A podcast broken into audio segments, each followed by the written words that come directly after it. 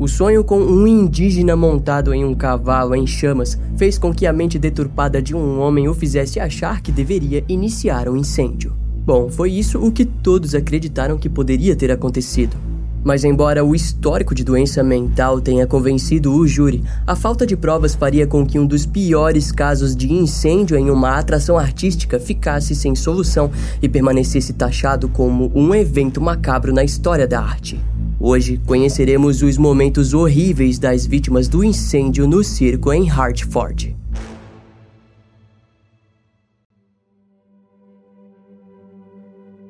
Em meados de junho e julho de 1944, os moradores da pequena cidade de Hartford, em Connecticut, nos Estados Unidos, se viram ansiosos para um dos maiores eventos da cidade.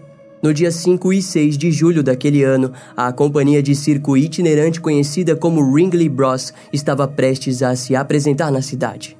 Na época, o circo Ringley era tão aclamado que os seus anúncios sempre o apresentavam como o maior espetáculo da Terra. Contudo, havia algo sinistro pairando sobre o circo. No dia 5 de julho, deveriam ter ocorrido duas grandes apresentações, mas o circo chegou atrasado na cidade.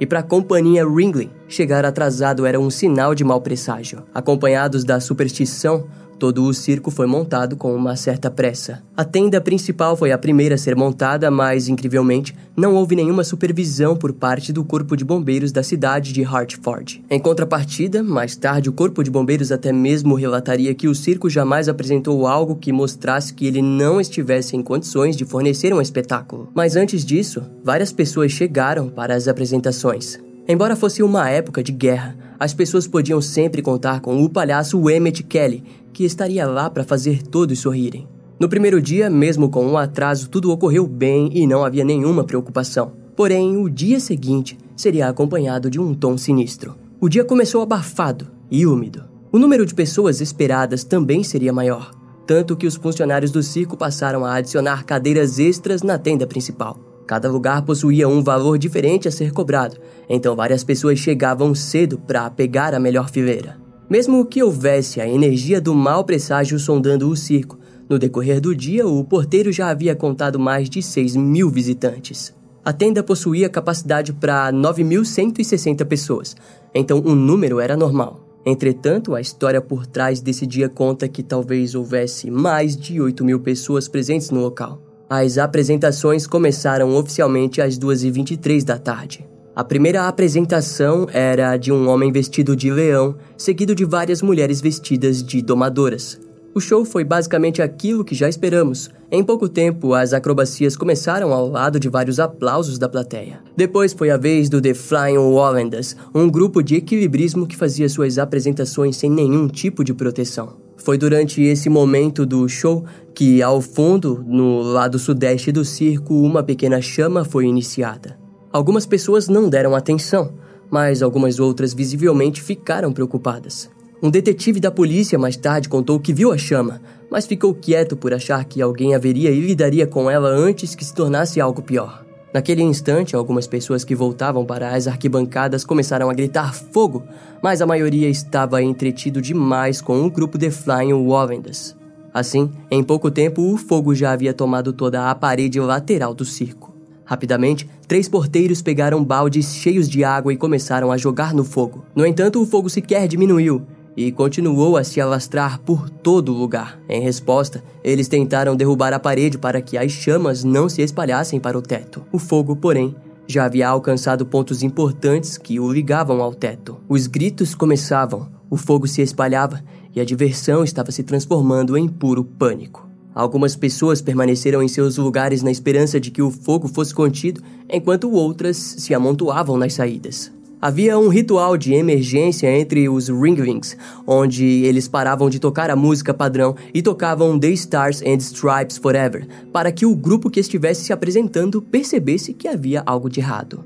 Ao ouvir a música mudar, então, os Wallendas rapidamente desfizeram sua apresentação e correram. Algumas pessoas correram pela mesma saída dos artistas, mas outras que estavam na arquibancada de cima começaram a pisotear quem estava anestesiado nos bancos abaixo. Para piorar, devido ao pânico, algumas pessoas acabavam se enroscando nos bancos enquanto outras olhavam fixamente para o fogo. Quando as chamas atingiram o pilar central do circo, a energia foi cortada e tudo ficou ainda mais sinistro. Eram mais de 8 mil pessoas tentando sair de um circo enorme e em chamas. Nesse meio tempo, heróis começaram a surgir que derrubavam as paredes ao lado para que as crianças pudessem escapar.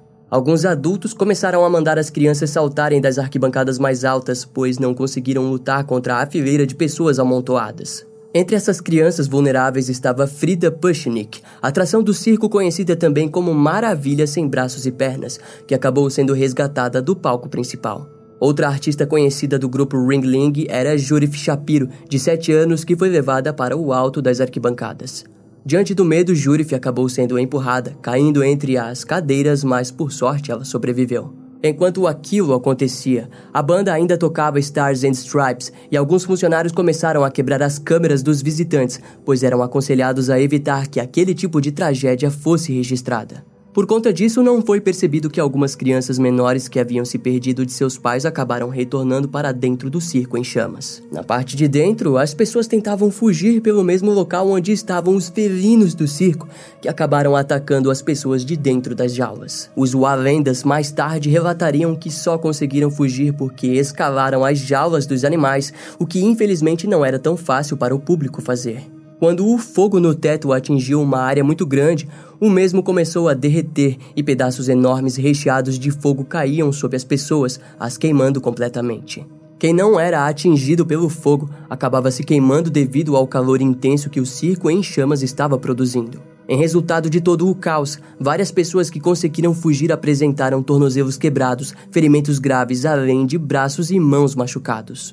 Muitas pessoas se aproveitaram das crianças pulando nos colos dos adultos e pularam também, às vezes atingindo outras pessoas e as machucando. O grande problema durante a fuga foi que as paredes estavam todas amarradas com cordas grossas e firmes, o que dificultou muito para que as passagens fossem abertas nas paredes. Eventualmente, o corpo de bombeiro chegou, mas teve dificuldades para se conectar a um hidrante que ficava estranhamente a 300 metros do circo. Depois que o fogo foi contido, um cenário horrível se apresentou diante os sobreviventes e do corpo de bombeiros. A maioria das vítimas haviam morrido queimadas. Vários corpos foram encontrados abraçados uns aos outros completamente fundidos devido às queimaduras. Mas mesmo que a cena fosse horrível, os corpos foram levados de pouco em pouco e separados por ordem de masculino, feminino e indefinido.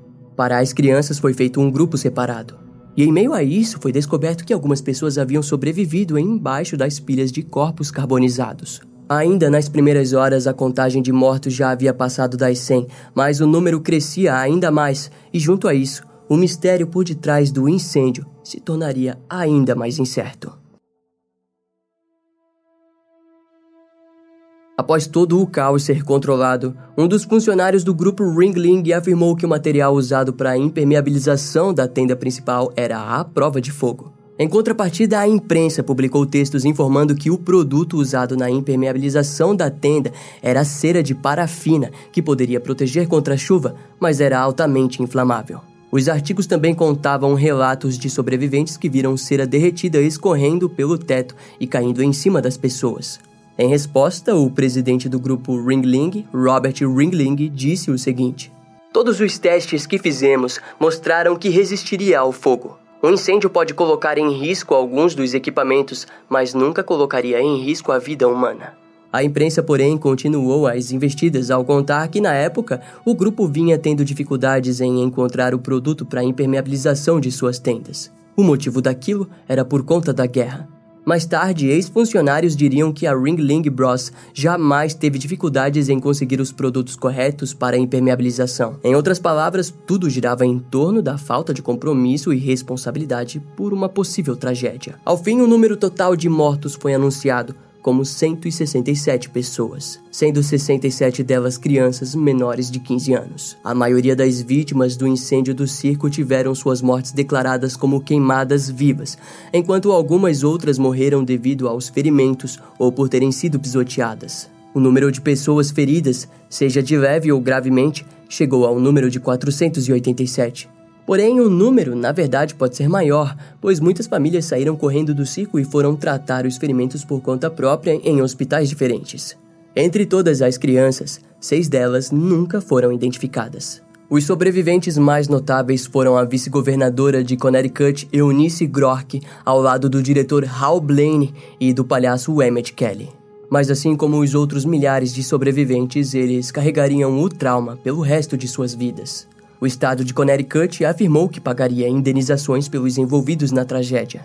O valor máximo por uma morte acidental costumava ser de 15 mil dólares mas as famílias das crianças ganharam em torno de 6.500 dólares de indenização. Pessoas idosas receberam cerca de 5 mil dólares. Já pessoas feridas gravemente receberam uma indenização de 100 mil dólares do próprio grupo Ringling, que demoraria anos para pagar todas as indenizações. Além do mais, o estado de Connecticut tratou de trazer acusações criminais à tona. Seis funcionários do circo foram acusados de homicídio involuntário. No tribunal, os advogados de defesa aconselharam os funcionários a permanecerem em silêncio, aceitando a sentença, mas negando responsabilidade pelo incêndio. Em 1944, a Ringling foi multada em 10 mil dólares e dos seis, apenas quatro funcionários foram sentenciados à prisão, que variava de seis meses a sete anos.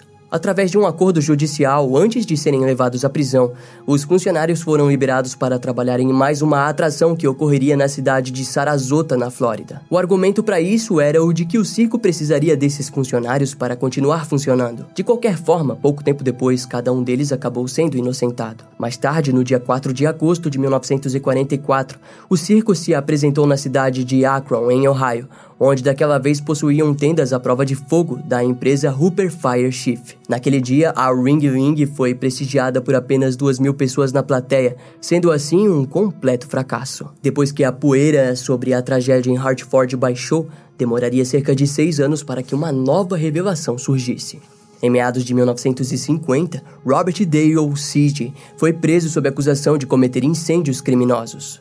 Ao ser preso, ele acabou confessando ter sido responsável pelo incêndio no circo em Hartford. Curiosamente, Robert era um dos funcionários da Ringling e na época possuía apenas 16 anos. De acordo com ele, entre os dias 30 de junho e 14 de julho de 1944, Robert teve vários pesadelos onde um indígena americano o mandava atear fogo no circo.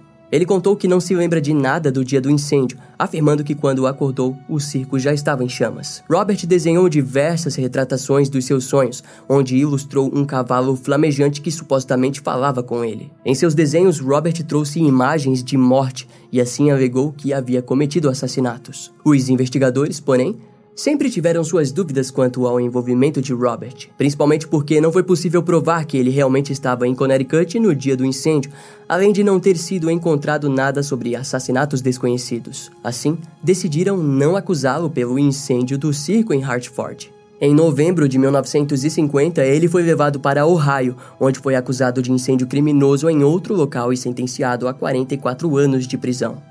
Robert ficou preso até o ano de 1997, mas antes de morrer chegou a falar novamente, dessa vez dizendo que não havia iniciado o incêndio. Ele possuía atraso mental, o que por si só pode significar que talvez nunca tenha existido um responsável direto pela tragédia daquele dia.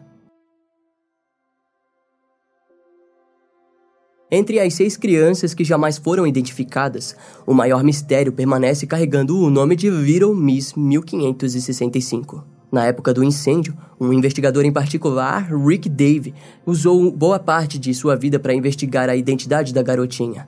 Para ser mais exato, foi somente em 1991 que ele conseguiu dar o seu primeiro palpite. De acordo com Rick, no dia do incêndio havia três irmãos da família Cook. O mais novo, Edward, morreu no incêndio. O mais velho, Donald, conseguiu escapar. A mãe das crianças, Mildred Cook, ficou arrasada com aquilo, mas quando procurou pelo corpo de sua filha, Eleanor, foi informada que ela não estava entre as crianças. No fim, mesmo sem uma confirmação exata, o corpo da Little Miss foi desenterrado e posto em um caixão branco ao lado de Edward Cook. Entretanto, o mistério permanece na mente de alguns escritores que afirmam que Eleanor Cook, na verdade, era o corpo carbonizado identificado como 1503. O motivo disso é de que Eleanor possuía oito anos, já a Little Miss parecia ser uma garotinha de no máximo 5 anos. Em meio às suposições, o Laboratório de Ciências Forenses da Polícia Estadual disse que investigaria mais a fundo o caso, mas já faz anos que não há nenhuma notícia. No decorrer dos anos, os sobreviventes basicamente usaram todo o dinheiro das indenizações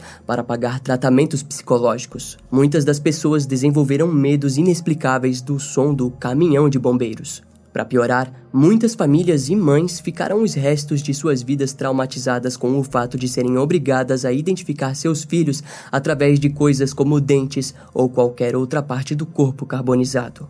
Mildred Cook foi uma dessas mulheres que nunca acreditou 100% que a sua filha, Eleanor, realmente fosse a Little Miss. A verdade é que na época do incêndio houve muita confusão no momento das identificações das vítimas. O próprio investigador Rick Davey comentou isso e disse que a investigação policial da época foi uma falha e primitiva. Após os resultados da investigação, o Estado afirmou que seria inviável gastar recursos para investigações mais aprofundadas nas identidades daquelas crianças que foram consideradas identificáveis.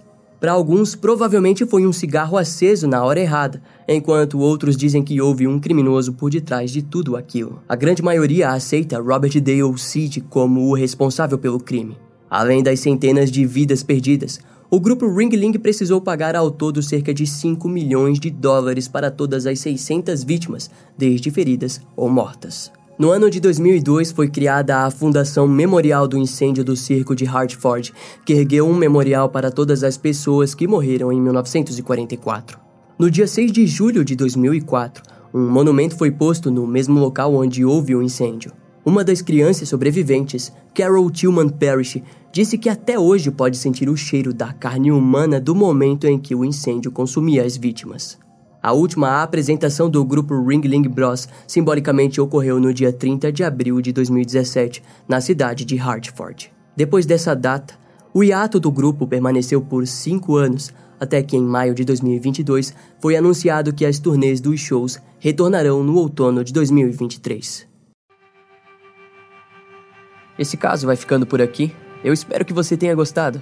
Não esquece de me seguir nas outras redes sociais. Meu Instagram é brian.m, com dois M's, E-M-M-E. E não deixe de conhecer o meu canal no YouTube com os episódios mais recentes que irão demorar um pouco mais para vir aqui pro podcast. Eu vou ficando por aqui, até a próxima e tchau.